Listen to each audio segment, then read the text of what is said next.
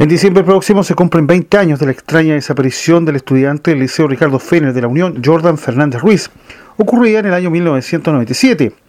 Su padre, Ruperto Fernández, no pierde la esperanza de encontrar, aunque sea las osamentas de su hijo, para darle una cristiana sepultura.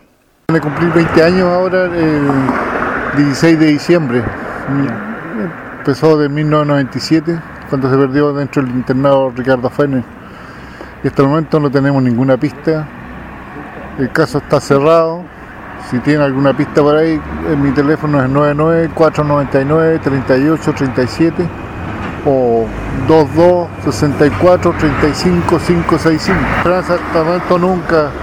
Lo, único que quiero ver, saber de él y llegar un momento dado que se, encuentra alguna osamenta, porque ya darle una sepultura.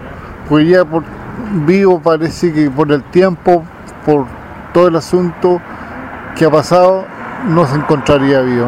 Finalmente debemos señalar que la ministra de la Corte de Apelaciones de Valdivia, Emma Díaz, quien estaba a cargo de investigar el caso, se acogió a retiro, por lo tanto en este momento no existe ningún ministro con dedicación exclusiva a este enigmático caso. Desde la región de los ríos para el complejo Radial Sago informó Leonardo Hernández.